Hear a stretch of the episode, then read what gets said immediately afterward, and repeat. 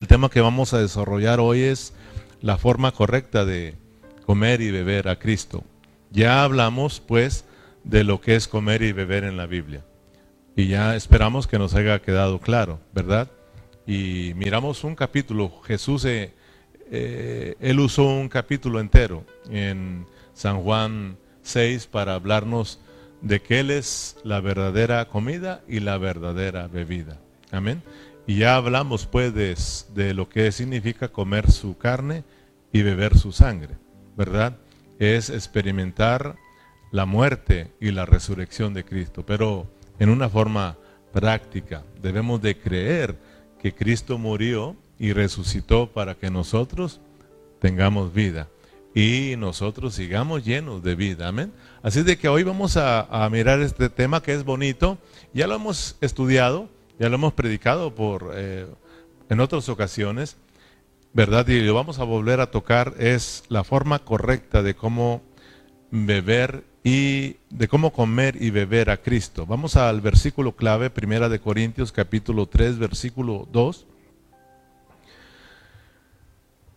Primera los Corintios capítulo 3, versículo 2, dice la palabra, os di a beber leche y no vianda porque aún no erais capaces, ni sois capaces todavía. Os di a beber leche y no vianda. Ahí está la comida y la, bebida, para que miremos que Pablo es un buen mesero de Dios. No solamente Pablo es un buen mesero de Dios, sino que también es un agricultor, un buen agricultor. Y lo miramos aquí eh, sirviéndole, dándoles de comer, alimentando a los corintios, pero también por el otro lado lo miramos cultivando a Cristo en los corazones de los hermanos ahí en Corintios. El anhelo de Pablo era que fueran bien alimentados. El anhelo de Pablo para los corintios era de que Cristo creciera en sus vidas. Amén. Entonces, miremos que la Biblia no solo nos enseña lo importante que es comer y beber a Cristo, sino que también la Biblia nos va a enseñar, hermanos, la forma correcta de cómo ser alimentados, la forma correcta de cómo nosotros podemos comer y beber a Cristo. Como les decía, este tema de comer y beber, de ser llenos, del Espíritu Santo, de cómo comer y beber a Cristo, ya lo hemos nosotros estudiado, pero eh, como que si lo hemos tomado literal, ah, como solo eh, lo hemos tomado como en una forma liviana, pues. Mm, lo conocemos nada más, pero nos falta llevarlo a la práctica. Esto es práctico. Eh, el problema de muchos cristianos que de verdad les digo, muchos cristianos, aún en estas alturas, hermano, siguen sin disfrutar a Cristo. Nuestros hijos, nuestros hijos, siguen sin ganas del Señor. Y para muestra un botón, ¿dónde están nuestros hijos? ¿Sí me entienden? Entonces, eh, escuchamos y escuchamos, pero realmente nos falta llevarlo a la práctica. Ya todos sabemos que Cristo es el pan de vida, ¿sí o no? Y que Cristo es el agua de vida. Pero nosotros seguimos débiles, faltos de vida. Eso es a que no le hemos echado mano, no lo hemos eh, practicado. Yo oraba al Señor y le decía, Señor, somos duros, ayúdanos, que podamos recibir esta palabra en nuestro espíritu y que le echemos mano. Los corintios tenían muchos problemas, ¿verdad? Y la iglesia hoy en día tiene muchos problemas. Los cristianos de hoy en día tienen muchos problemas. Entonces, aunque ya lo hemos hablado, es importante volverlo a escuchar, volverlo a repetir, como dice el pastor Lalo, en la repetición. Cada, cada libro que vayamos, vamos a hablar de eso, porque la Biblia está lleno de comer y beber, comer y beber. Desde el principio al final lo miramos que es un asunto de comer. La vida cristiana es, la, es toda la vida de comer. Nos salvan comiendo, nos llevan por esta caminata comiendo y nos introducen comiendo, ¿verdad? Entonces, esto es de puro comer, comer, comer y beber. ¿Cómo la ves? Ahí en Filipenses capítulo 3, versículo 1, Pablo dijo, a mí no me es molesto el escribirlo las mismas cosas, porque para vosotros es seguro. Mismo Pablo le decía a los hermanos en Filipos, miren, a mí no me es molesto escribirlo las mismas cosas, porque él sabía que para ellos era seguro. Y también pues para mí no me es molesto estarles predicando lo mismo, porque yo sé que para vosotros es seguro. Yo sé que a medida que repetimos vamos aprendiendo, se nos va quedando poco a poquito. Amén, hermanos. Entonces, bien, entremos. ¿Cuál es la forma correcta de comer y beber a Cristo? Cinco, rápidamente apúntelo. Número uno, eh, vamos a ver cinco puntos. Número uno, recordando que Cristo es nuestra única porción de vida. O sea, ¿cómo nosotros podemos, eh, cuál es la forma correcta de nosotros comer y beber a Cristo? Número uno, ¿cuál es? O sea, recuerden siempre, hermanos, debemos de recordar que Cristo es nuestra única porción de vida. O sea, no hay otra porción para nosotros los cristianos que nos impartan vida. Por más que nosotros nos afanemos por las cosas de este mundo, por más que busquemos llenarnos, satisfacernos con las cosas de este mundo, no lo vamos a lograr porque nada a nosotros nos va a satisfacer. Tal vez te satisfaga un, un, un día, dos días, un mes, pero después te vas a sentir vacío. ¿Sí o no, hermanos? Entonces, tenemos que recordar siempre y no olvidar lo que Cristo es nuestra única porción de vida. Ese es el, él es el único que te va a satisfacer, hermano.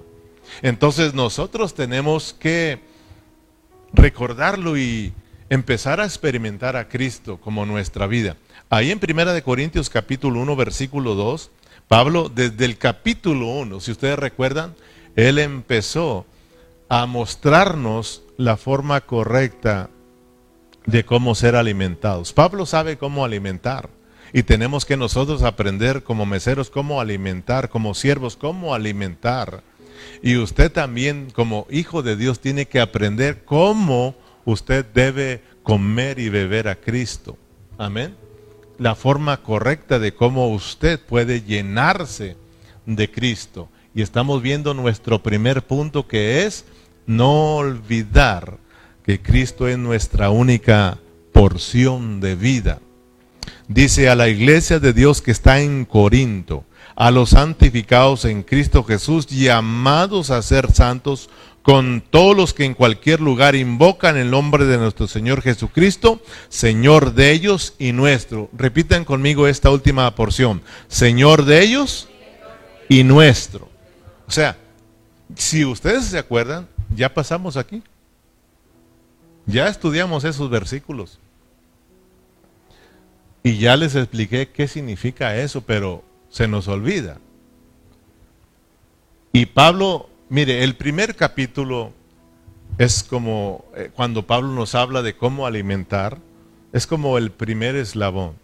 Y luego brinca al versículo, capítulo 2, otro eslabón.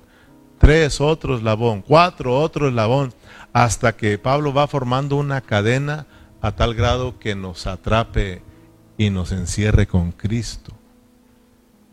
Entonces vaya viendo cómo Pablo va juntando las piezas para darnos, para, para mostrar cómo es que debemos de ser alimentados. Y ahí Pablo al final dice, Señor de ellos y nuestro.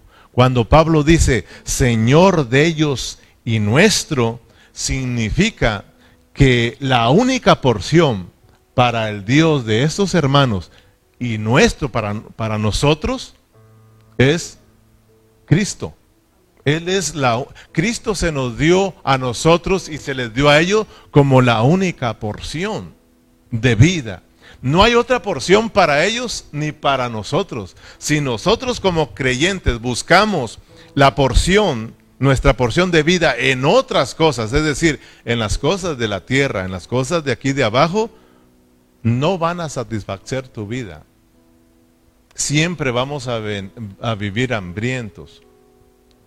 Usted dice, yo tengo hambre de un carro, y usted trabaja y lucha y compra su carro, y si les, le trajo satisfacción, tal vez, ¿cuánto tiempo? Tal vez un mes, porque en cuanto llegó su, su, su pago, ya como que si las cosas no marcharon bien. Y empiezan las cosas ya no bien, ¿verdad? Ya no se diga que cuando ya le, le faltó el trabajo ya no puede con el pago. Tal vez, qué sé yo, se le antoja comprar esto, aquello y nos satisface un, un, rato, ¿verdad? Pero después nos damos cuenta que ya no nos llena. Queremos otro carro, queremos otras cosas. Y te das cuenta que eso no llena, no llena. Porque Pablo dice, lo único que lo llena a ustedes, la única porción que Dios le dio a ustedes para que tengan vida, es Cristo. Entonces, no se nos olvide, no se nos olvide, hermanos, que Cristo es nuestra porción de vida. Si no buscamos esta porción, nos vamos a estar muriendo día con día. Si usted no busca esta porción que es Cristo, usted va a ir muriendo espiritualmente día con día. Yo necesito buscar a Dios. Amén. ¿Qué estaba sucediendo con los hermanos corintios con respecto a esta porción de vida? Se les estaba olvidando su porción. Y ellos estaban buscando su porción ¿dónde? Pues en las cosas de aquí de abajo, en la filosofía, en el conocimiento humano, en las cosas de aquí de la tierra. Ellos estaban buscando su porción de vida. ¿Y qué estaba sucediendo con los corintios, hermanos? Ellos estaban, o sea, casa, no les podemos hablar porque tú y yo estamos vacíos. No dice la palabra que de la abundancia del corazón habla la boca. O sea, cuando tú comes y estás lleno de lo que comas, lo vas a repetir. ¿Sí o no? Cómete una coca y rápido la vas a repetir.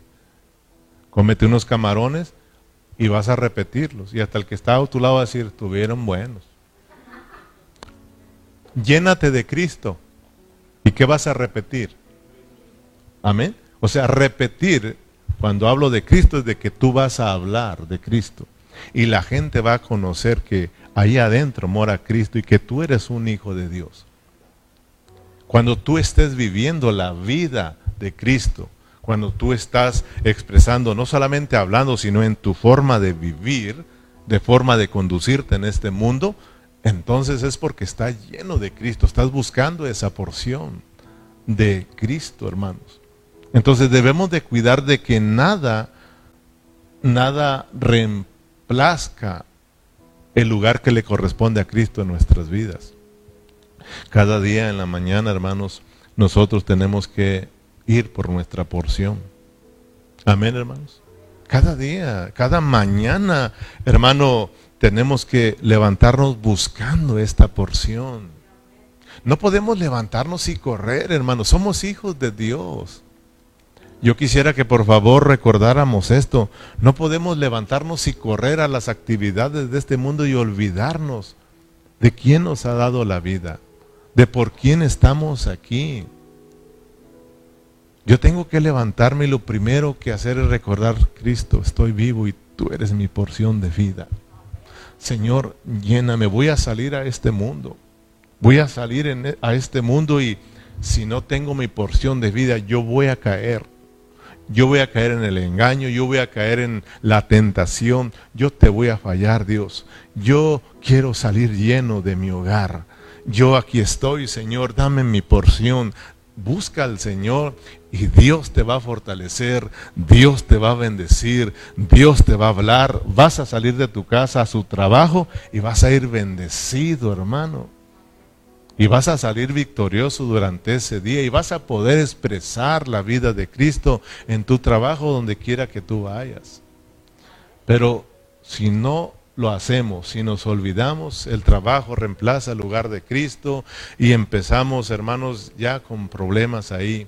Terminamos la tarea y es día de reunión y ya no tenemos ganas. Ya no tenemos ganas porque ese día morimos, porque no buscamos nuestra porción. Cristo fue reemplazado por las cosas de este mundo y resultamos lejos de Dios. Los corintios estaban olvidando de su porción y a dónde los tenemos ahora muy lejos de experimentar a Cristo. Y por eso les dice Pablo, ustedes están como la gente eh, la gente de este mundo, como hombres. Ustedes son niños y son carnales. Fíjate, hermano. Todo por olvidar su porción de vida.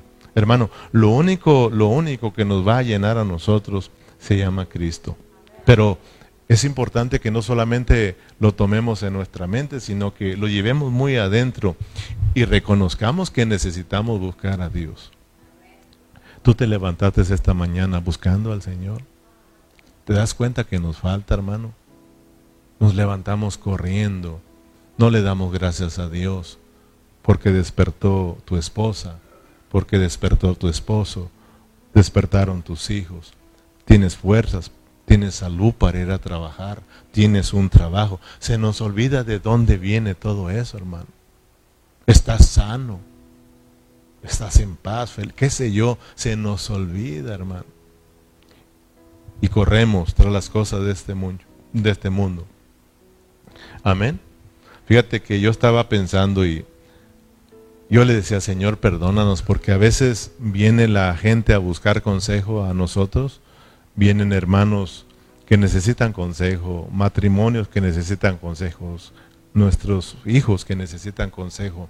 A veces se acercan a nosotros y nosotros no hemos aprendido a aconsejar como, como Dios lo quiere en su palabra. Nosotros luego metemos los conceptos de aquí de abajo, los conceptos de hombres, y empezamos a aconsejar a las personas, pero según según los hombres y no según Dios. Empezamos a decirle, mire a la esposa, usted tiene que hacer esto, es por eso que usted tiene problemas, al esposo es que tú tienes que hacerle así, así, así, asá, ¿verdad? Es que tú tienes que someterte y usted tiene que amarla. Y empezamos de esa manera, ¿verdad? Hagan esto, vayan acá, etcétera. Lo mismo con los jóvenes, empezamos a aconsejarlos, pero como los hombres de aquí de abajo.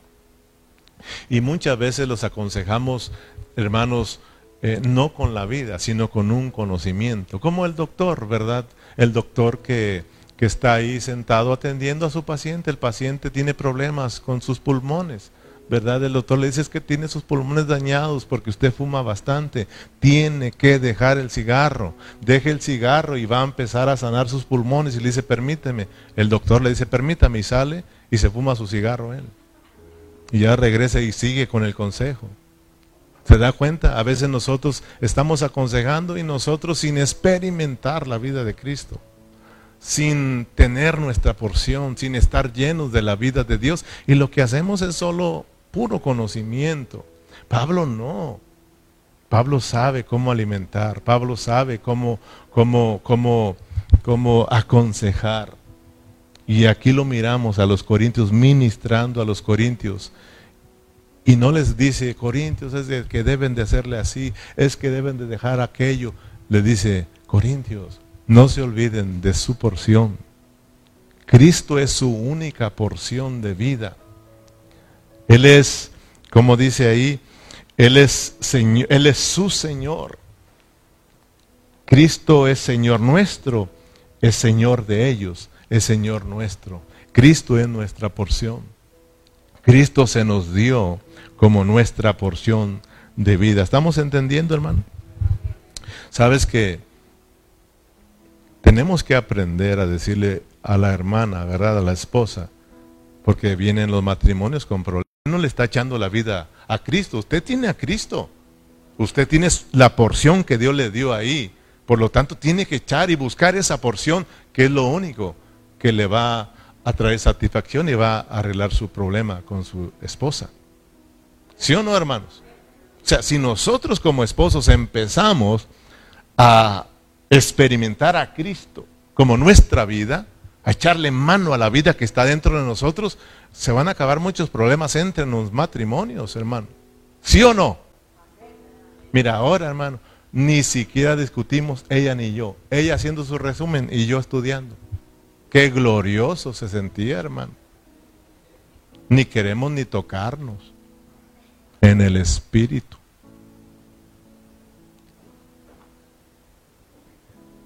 Es que me acordé de aquella hermana que dijo, ahora te quiero en la carne. La esposa, pues. Pero, si se da cuenta, no, no tuvimos puro mi amor, listo, mi amor, nos vamos. O sea, Imagínate ella en el espíritu, ejercitando su espíritu y yo también. ¿Cuál pleito, hermano? Si así viviéramos todos los días. Pero tan pronto tú dejes de ejercitarse y yo también, ahí no lo vamos a ver. O sea, agárrate que te voy. Si no me levante la voz y, y empieza ahí la guerra, es cuando nos dejamos, nos alejamos pues de Cristo. No se oye, Padre. Ya sabe usted, hermano. O sea, ya sabes, Abel. El primer problemita, mi amor, coma, coma, no ha comido a Cristo. O Liz, el, eh, Abel come a Cristo. Eh, ya levantaste la voz, es debido a que no estás comiendo a Cristo. Comamos a Cristo y metámonos juntos buscando la porción y mira que el problema se, se arregla, hermano. O sea, que aquí el problema de los corintios, ¿cuál es?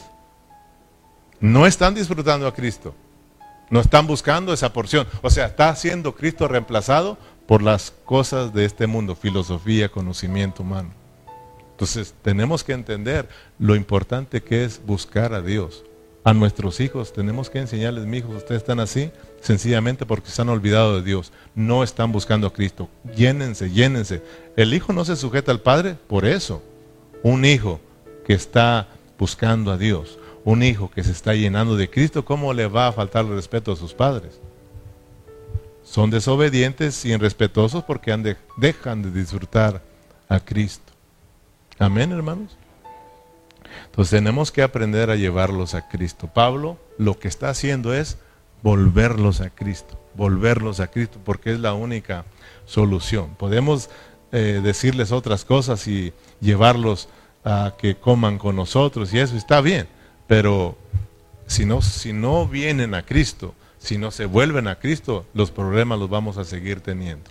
Si ustedes, hermanos, no aprenden a comer a Cristo, a buscar su porción, siempre voy a estar que estarles llamando y puchando y ándeles y ándeles y ándeles. Pero cuando un hermano entienda que tiene cada día que buscar su porción, tiene que comer, beber, tiene que llenarse, ya la armamos. Me voy a quitar ese problema de estarlo puchando porque él ya va a empezar a ser responsable en su vida espiritual, porque va a empezar a experimentar la vida, el crecimiento, y cuando alguien crece toma responsabilidad. Amén. Mientras que tengamos niños, pues hay que estarlos atendiendo y que no lo hagas y que cálmate y que cállate y que hable y que siempre vamos a tener ese problema. ¿Verdad? Entonces mi oración es de que Dios nos ayude a que vayamos creciendo. Pero usted tiene que entender que tiene a Cristo como su porción de vida. No se los olvide, cada día tiene usted que buscar a Dios. Tenemos que buscar al Señor. Número dos, número dos, ¿cuál es la forma correcta de comer y beber a Cristo? Tenemos que acercarnos a Cristo, acercarnos con fe, acercarnos, acercarnos. Amén. Número dos, ¿cómo podemos, cuál es la forma correcta de que tú puedas comer y beber a Cristo? Acércate a Él, hermano. O sea, si vas a buscar tu porción, es porque te vas a acercar a Dios, no. Te vas a, vas a buscarlo y te vas a acercar a Él.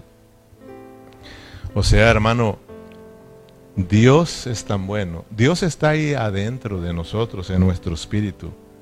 Pero Él está deseoso de tener un encuentro contigo. Y está deseoso de bendecirte, pero ahí está Él esperándote a ver a qué horas tú llegas, a ver a qué horas tú lo buscas, a ver a qué horas tú pones tu mente en el Espíritu. Dice Pablo que tu mente tienes que ocuparla en el Espíritu. Dice Pablo que tú y yo tenemos que ser guiados por el Espíritu. Dice Pablo que tú y yo tenemos que caminar de acuerdo al Espíritu. Entonces ahí está Dios en tu espíritu, Cristo en tu espíritu como tu porción. Y Él dice, yo anhelo darte tu porción de vida, yo anhelo impartirte vida, pero ¿dónde estás tú? Aquí estoy yo. Dice Dios, acércate a mí y yo me voy a acercar a ti. ¿Sí o no? Santiago, Santiago lo dijo en el capítulo 4, versículo 8. Mira, para que veas que lo que estamos hablando, esto es, esto es bíblico, es la forma correcta de que tú puedes ser alimentado, hermano. O sea, si tú te levantas y no oras, no buscas, ¿cómo es que vas a decir que está lleno tu hermano? Tú te vas a llenar de otras cosas que no son Cristo y vas a tener problemas espirituales. Mira lo que dice Santiago. acercaos a Dios. ¿Qué dice hermano? ¿Y cuál es el segundo punto para poder comer y beber a Cristo correctamente? Pues acércate a Él. ¿Qué hiciste a hoy? ¿Qué hiciste a hoy? El estar aquí, el estar aquí, hermano, esto es acercarte, hermano, para que tú mires lo importante que son las reuniones. Lo importante es que venir a la iglesia. Cuando tú entiendes lo que es ir a la iglesia, hermano, tú disfrutas esto. Oh, yo aprendí que acercarme es para comer y beber, para disfrutar a Cristo. Y ir a la iglesia es que yo voy a acercarme porque aquí está Cristo, ¿sí o no? O sea, nosotros somos el cuerpo de Cristo, la iglesia es el cuerpo de Cristo donde fluye la vida. Pero pues tenemos que eh, mirar lo, lo, bueno, como lo cantábamos. Mirad cuán bueno es habitar en la casa del Señor, los hermanos. Y lo dice la palabra. Mirad cuán bueno y cuán delicioso es habitar los hermanos juntos y en armonía. Nos da la clave de cómo comerlo y beberlo. Y ahí nos dice, acérquense a mí con fe para que coman y beban. O sea, comer y beber a Cristo es acercarnos a Él con fe. Es venir a esta reunión con fe. Ya viniste a esta reunión, gloria a Dios, ya tienes una parte, pero tienes que venir con fe. No vengas porque, ay, no viene el domingo, voy el miércoles. O voy el miércoles para no venir el domingo. Hay hermanos tan listos, ¿verdad? Que dicen, yo voy el miércoles, pero así ya podemos fallar el domingo. O vamos el domingo y ya puedo fallar el miércoles. O sea, ¿quién dijo eso, hermano? ¿Se, ¿Se da cuenta cómo se engaña uno solo? Tenemos que entender que es una responsabilidad para nosotros venir todos los días, todos los servicios. A nosotros nos falta mucho todavía. La iglesia cuando inició dice que todos los días estaban en la casa y en el templo. En la casa todos los días. ¿Cuánto nos falta todavía, hermano? Amén. Jesús dijo, yo soy el pan de vida. Fíjese bien. El que a mí viene, el que se acerca a mí, ah, nunca tendrá, nunca tendrá hambre ¿Te das cuenta del que a mí viene? Si, si tú estás viendo, a ver, el que dice Jesús, yo soy el pan de vida, el que a mí viene, el que se acerca a mí, nunca tendrá hambre. ¿Cómo comes? Y también nos da la clave de cómo beber a Cristo. Y el que en mí cree, no tendrá sed jamás. O sea, acercarme con fe es comer y beber a Cristo. Así de sencillo. Yo me levanto por la mañana, me siento y abro su palabra, me acerco a Dios y creo que Dios me va a hablar y empiezo a leer su palabra, empiezo a orar y eso significa que empiezo a comer y a beber a Cristo. Pero imagínate aquel que se levanta, no ora, no se avienta su porción de la Biblia, entonces, ¿qué pasó? Vacío durante el día. Vacío, hermano. No ha experimentado la vida. Por lo tanto, cuando hay que, hacer, algo para el Señor, pues no tiene ganas ya. Está débil. No hay muchas ganas para servir al Señor. Y luego pues llegas cansado y dices, pues mejor lo miro por la internet. ¿Sí o no? Pues Akira, hasta con un cafecito y un pan y ahí miro al pastor. No, eso es para que de plano se la perdió, no se pierda, hermano, y pueda estar. O si estás enfermito ahí, pues yo lo entiendo y ahí no te pierdes la reunión, porque es una bendición. No te lo pierdes, pero no te atengas aquí, ah, pues yo lo miro y no voy. Pues al final Dios nos va a juzgar, pero tenemos que realmente conocernos, hermanos, cómo estamos. O sea, esto tenemos que hacerlo práctico. No, no, no te lo estoy dando para que te lo grabes en tu memoria, sino para que tú lo experimentes. Estos son prácticos, no son difíciles de entenderlos, son prácticos. Oh, mira, yo entendí que acercarme a Dios y creer, acercarme con fe, yo como y bebo. ¿Cómo me acerco? Ah, pues en mi casa buscando al Señor en oración, buscando, leyendo su palabra, yendo a la reunión, pero yendo con fe, que ahí Dios me va a bendecir, que ahí Dios me va a hablar. Si tú vienes así, hermano, tú te vas bendecido. Tú te vas bendecido, Dios te va a bendecir, Dios te va a dar tu porción de vida, hermanos. Si tú vienes creyendo, Dios me va a bendecir, Dios me va a hablar a mi vida. Y tú te vas contento, hermano. Oh, disfrutando tu reunión. Con ganas, hermano, de seguir viviendo la vida cristiana. Número tres, ¿cuál es la forma correcta de comer y beber a Cristo? Invocar el nombre de nuestro Señor Jesucristo. El invocar al Señor Jesús. El invocar. Señor Jesús, invocarlo. Eso es bien bonito. Oh, Señor. Hermano, qué bonito. Yo te digo, yo me levanto y lo primero que hago, me levanto y corro las cortinas para mirar el rancho. Y ahí le digo, Señor, gracias.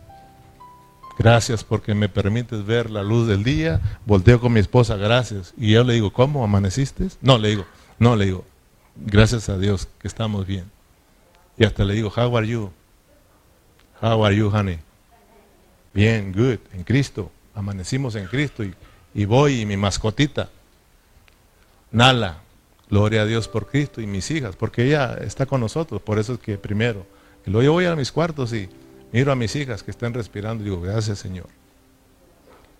Y le doy gracias porque cuando se levantan y me dicen, tengo hambre, papá, háganos de comer algo. Más contento, hermano. Tienen hambre. Pero que Dios nos dé hambre de Él, de Él, de Él. Y así, hermano, dale gracias, le doy gracias a Dios y pido por ustedes también. Señor, bendiga a mis hermanos. Todos los que van a trabajar, bendígalos. Que no se olviden de usted, Señor. Orando por todos ustedes. Imagínate todos nosotros levantándonos de esa manera y orando todos unos por los otros. hermano. Estoy seguro que me dijeran, pastor, ponga otra reunión porque nos falta. Pero así no, hermano, si quiere quítela del miércoles. que Dios, me decía mi mamá, que Dios nos agarre confesados, hijo. Número tres, tenemos que invocar el nombre del Señor Jesús. Amén. En, el, en 1 Corintios 1.2 lo leímos. Dice a la iglesia de Dios que está en Corintio, a los santificados en Cristo Jesús, llamados a ser santos, con todos los que en cualquier lugar invocan el nombre de nuestro Señor Jesucristo, Señor de ellos y Señor nuestro. El invocar es muy importante. Invocar es hablarle al Señor Jesús con voz audible. Señor Jesús, oh Señor Jesús, gracias te doy por darme la vida. Oh Señor Jesús, tú eres mi porción de vida. Señor Jesús, sálvame. Sí, tenemos que, eso es invocar el nombre de nuestro Señor Jesús, así como Pedro cuando se hundió, invocó al Señor, le dijo, Señor, sálvame que perezco. Y al instante el Señor le extendió la mano, porque el invocar te salva, hermano. Todos empezamos, Señor Jesús, te adoramos. Señor Jesús, te exaltamos. Señor Jesús, glorifica tu nombre. Oh Señor Jesús, te necesitamos. Mira, si todos, ah, hermano, Dios empezaría pero nosotros, ah, Señor Jesús, qué sueño. no.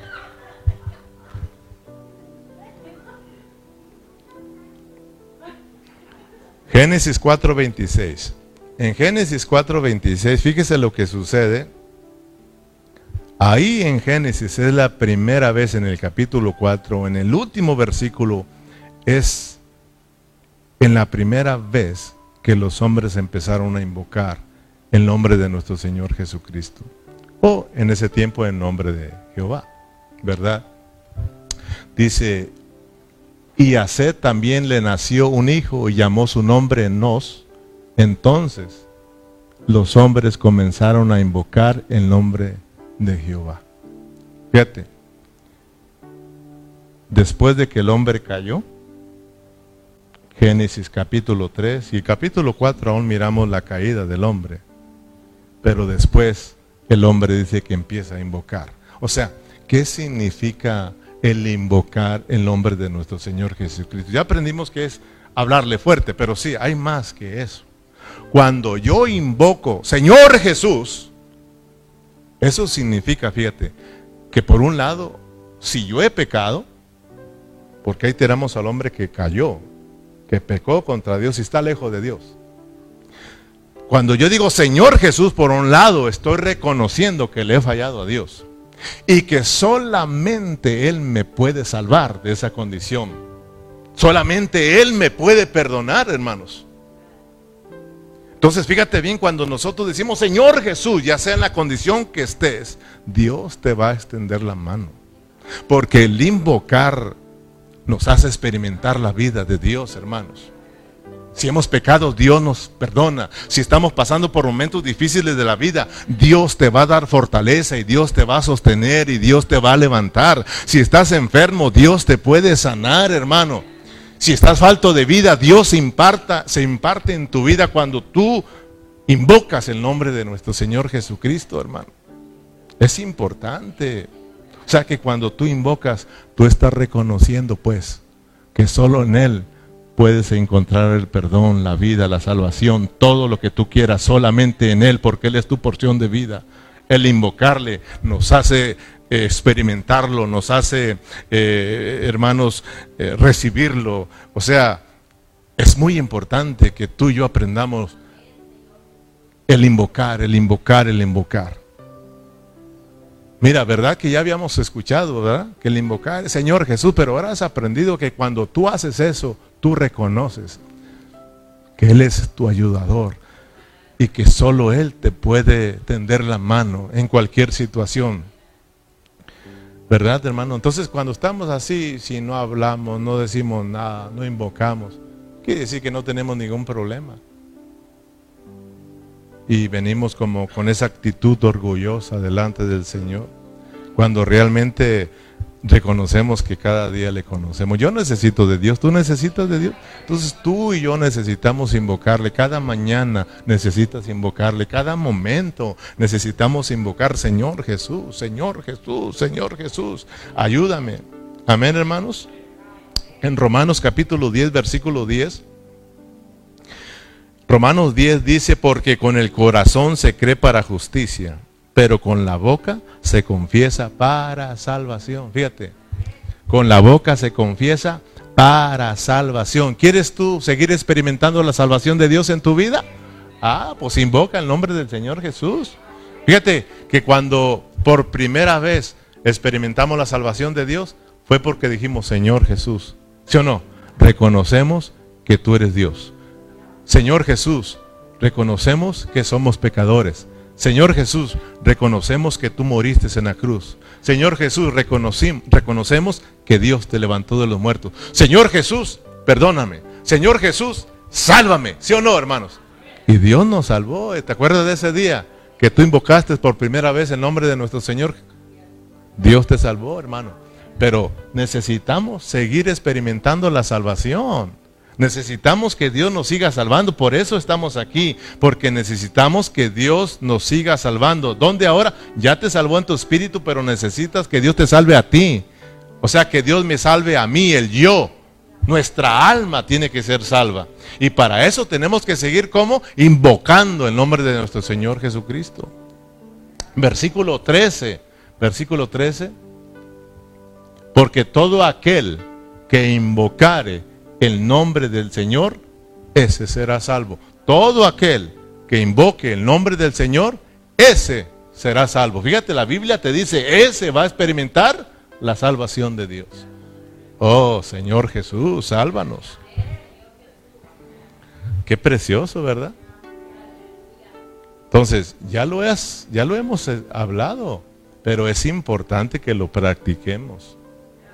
Estos puntos son prácticos para que tú desde hoy empieces a decir, Señor Jesús, salva. ¿Tienes sueño? Dile, de verdad, dile, Señor Jesús, sálvame de este sueño. Sí, sí, hermano, yo pasé por eso. Ese sueño que te pega tan duro, lo pasaron los discípulos y lo pasé yo también. Y tú también lo has pasado, algunos lo están pasando. No hay sueño tan pesado como el que pega en la iglesia. Oye, pregúntale a los discípulos, hermano. El Señor Jesús, acuérdate que le dijo, ¿saben qué? Me van a matar. Fíjate, fíjate. Ni eso les quitó el sueño. Si alguien de ustedes me dice, hermano, me van a matar, ore por mí. está bien duro que yo me cuesta dormir, hermano. Pues no, a los discípulos dijo el Señor, me van a matar. Me van a crucificar, oren por mí. Voy a yo a orar, ¿verdad? Aquí quédense y oren por mí. Sobres, vamos. Y se fue el Señor y empezó a orar. Y cuando vino, roncando ellos.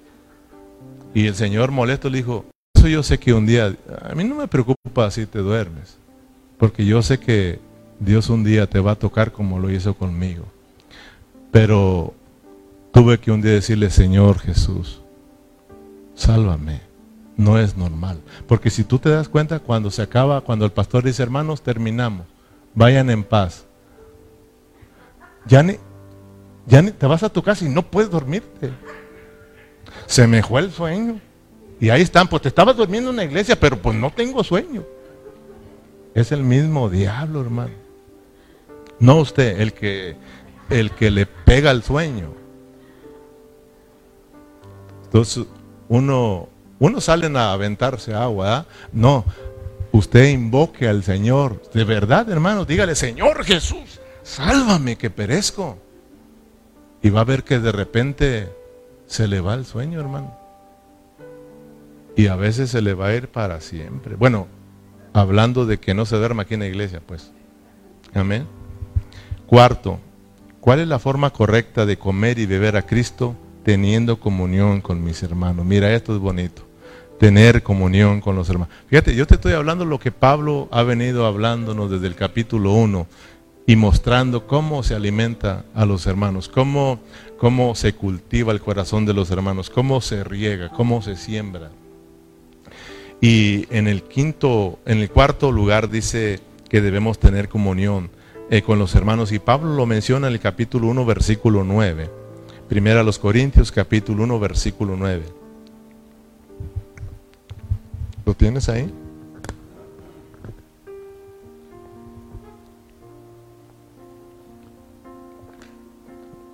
primera de Corintios 1.9. Bueno, lo leo acá, dice, fiel es Dios, diga conmigo, fiel es Dios, por el cual fuiste llamados a la comunión con su Hijo. Jesucristo, Señor, nuestro Señor. ¿Fuimos llamados a qué? ¿Con quién? Con su Hijo Jesucristo. Fíjate, comunión ya hablamos participación conjunta. Es de que todos nosotros fuimos invitados para participar de quién? De Cristo. O sea, aquí en esta noche, estar aquí reunidos es para tener comunión. Dice que nuestra verdadera comunión es con el Padre y con su Hijo Jesucristo. O sea, fíjate, somos llamados a tener comunión con el Padre y con su Hijo Jesucristo. Esta es la verdadera comunión, ¿verdad? Y lo, lo, logramos, lo hacemos por medio del Espíritu Santo que mora dentro de nosotros.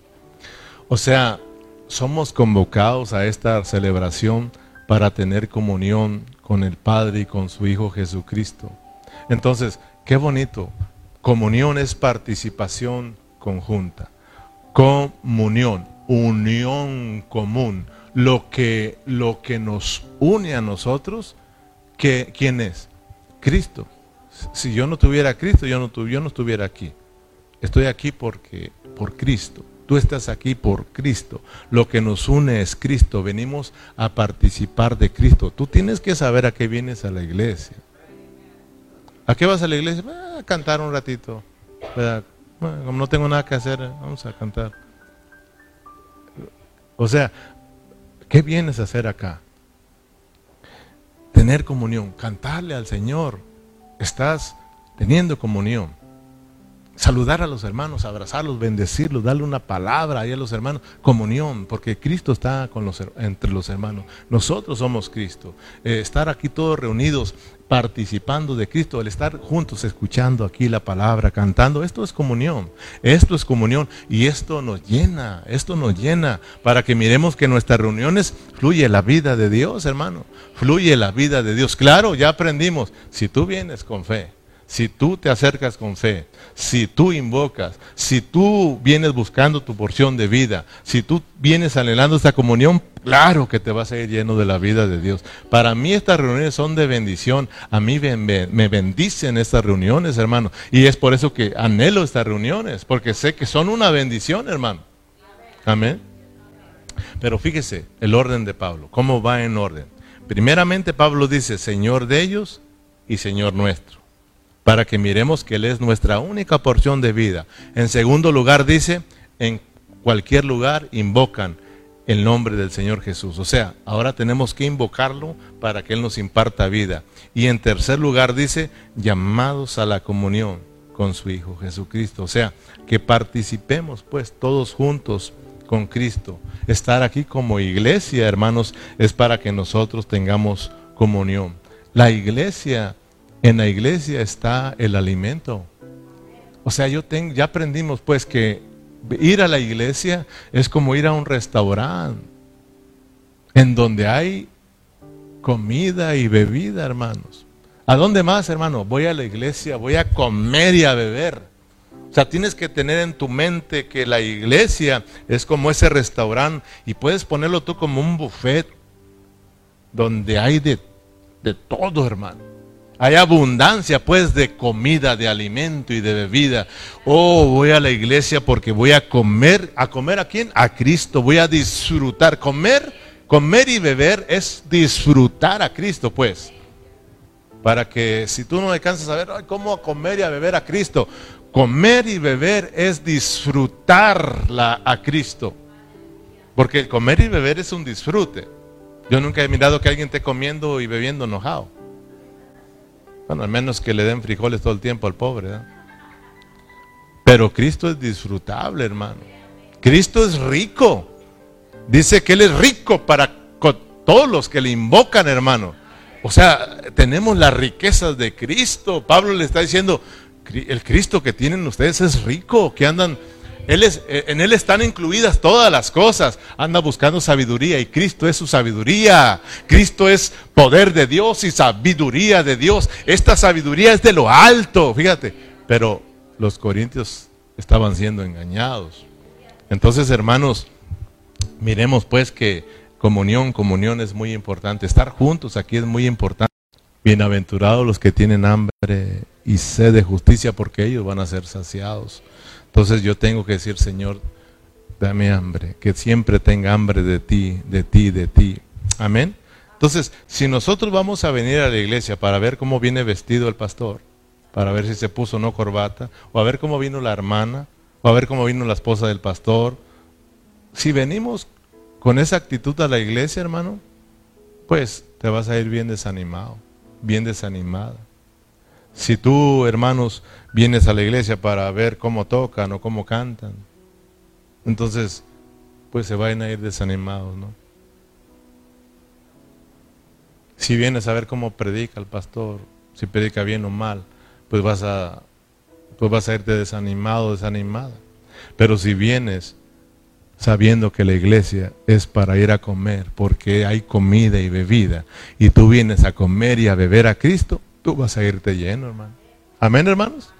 Entonces, tenemos que venir con esa actitud. Quinto y último, ¿cuál es la forma correcta de comer y vivir a Cristo? El ejercitar nuestro espíritu. Esto es muy importante.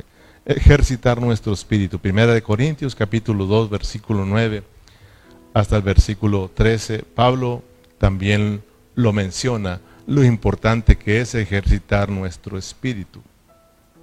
Primera de Corintios capítulo 2 versículo 9.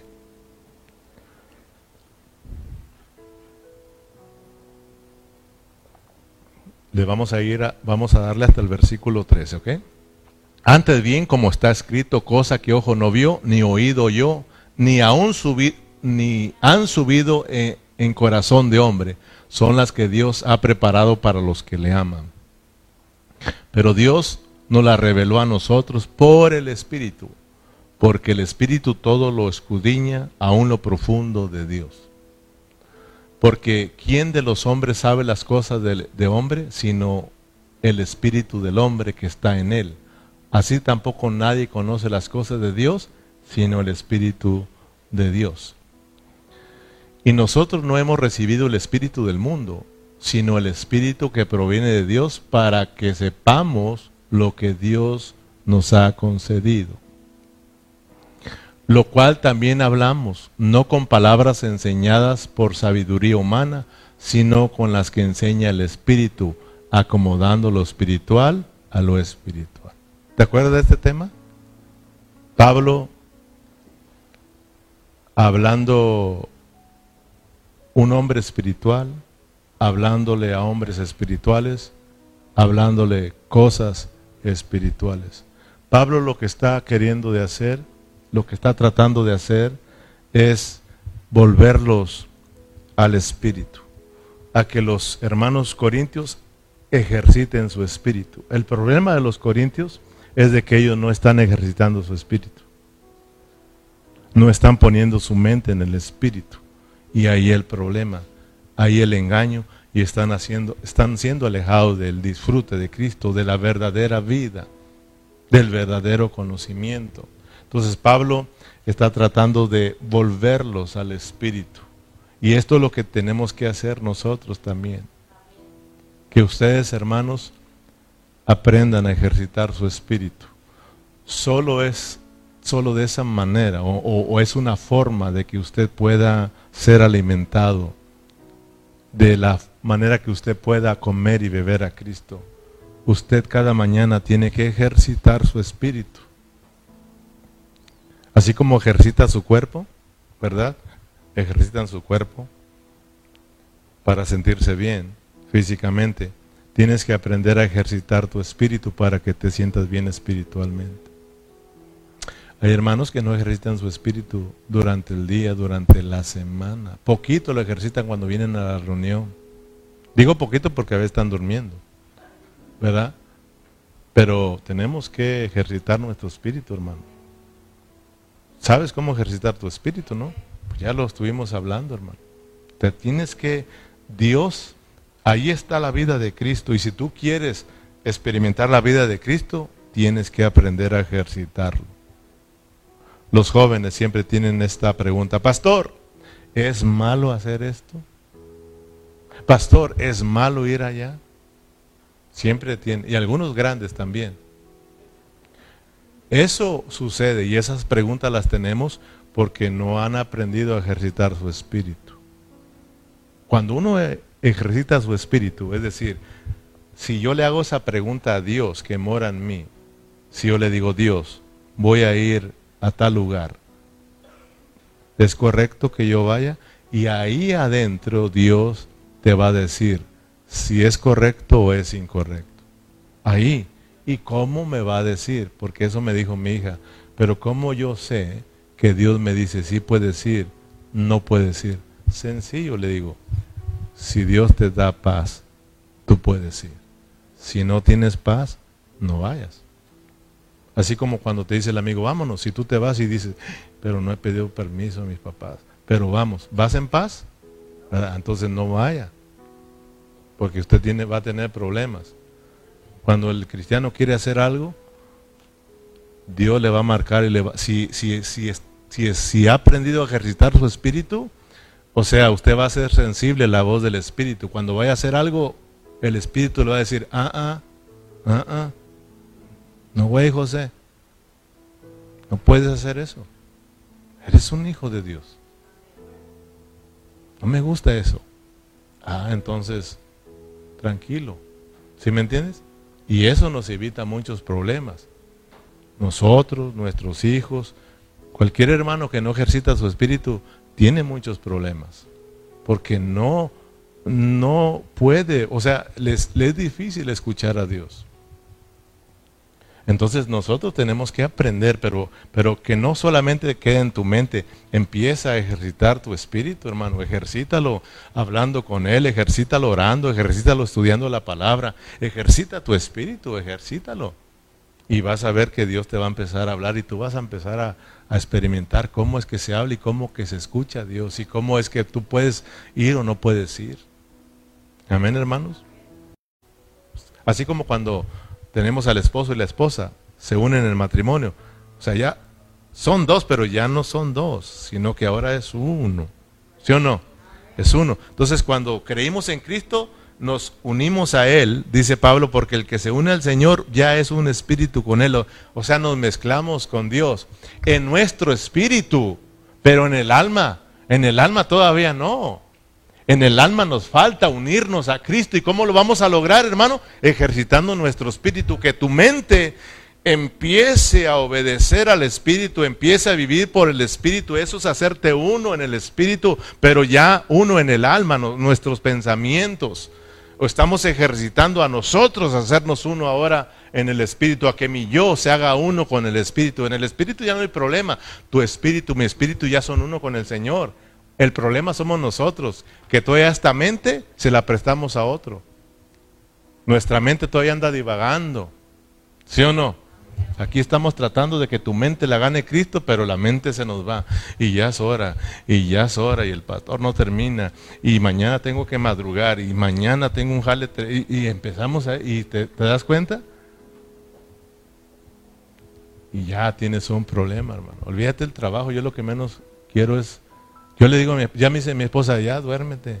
digo, no, lo que no quiero es dormir porque rápido amanece y a jalar otra vez. No, no quiero que llegue ese día. Y hay hermanos que ya se quieren ir, porque ya quieren dormirse para trabajar. ¿Tienen ganas de irse a trabajar o a dormir? Salmos 81.10. Salmos 81.10 y aquí terminamos. Salmos 81.10.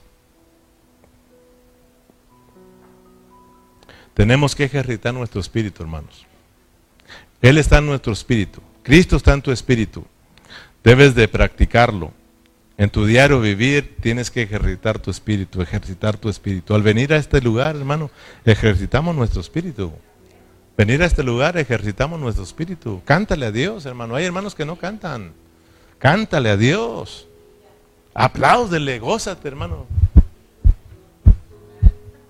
Sí, hermano. No se oye un amén, no se oye un gloria a Dios, no se oye aleluya, no, no nos escuchamos. Nos falta ejercitarnos, hermano. Fíjate, cuando tú vas, ¿alguien ha ido a algún partido de fútbol? Que vas y, ay, no hombre, está el tormentón, hermano. Yo, yo, una vez me invitaron y ahí estaban varios hermanos. Estaba un frillazo y un tormentón. Y yo los miraba tan emocionados y digo, mira nomás.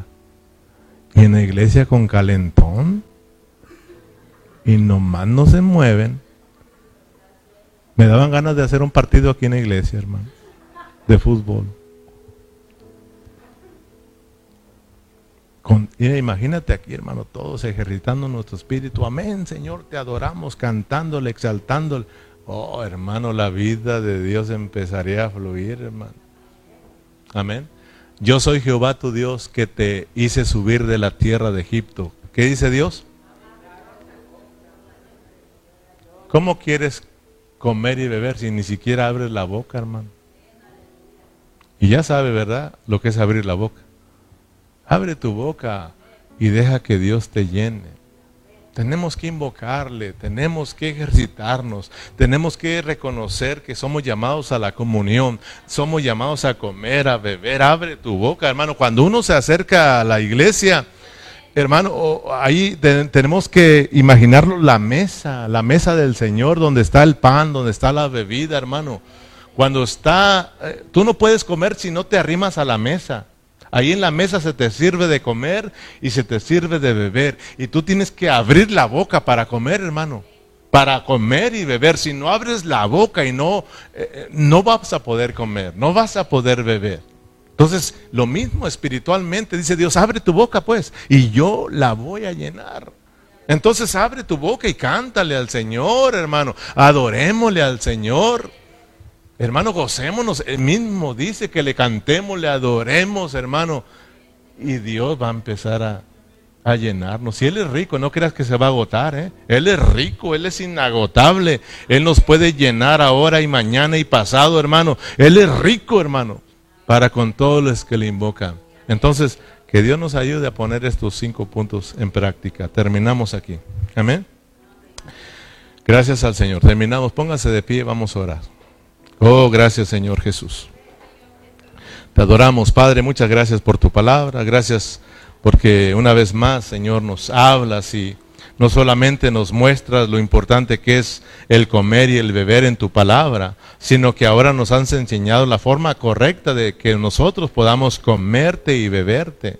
Señor, gracias porque nos has dado estos pasos que son prácticos, Señor, para que nosotros los experimentemos, los practiquemos, Señor, en nuestro diario vivir, Señor.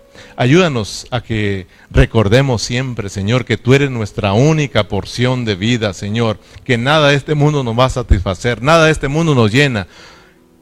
Tú eres el único que puede saciarnos y llenarnos. Tenemos que acercarnos a ti cada día con fe, creyendo que tú eres nuestra porción de vida. Y tenemos que acercarnos e invocar tu nombre, porque el invocarnos imparte vida, Señor, y también tenemos que entender que fuimos llamados a la comunión. Esta vida que tenemos es para que tengamos comunión, Señor. Cuando tenemos comunión contigo, cuando tenemos comunión con los hermanos, cuando estamos juntos como iglesia, es para comerte y beberte, para disfrutarte, Señor.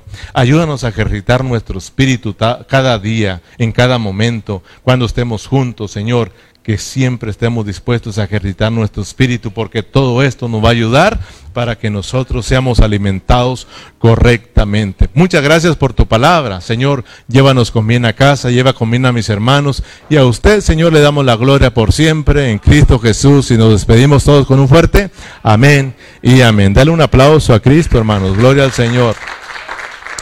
Bendito sea Dios.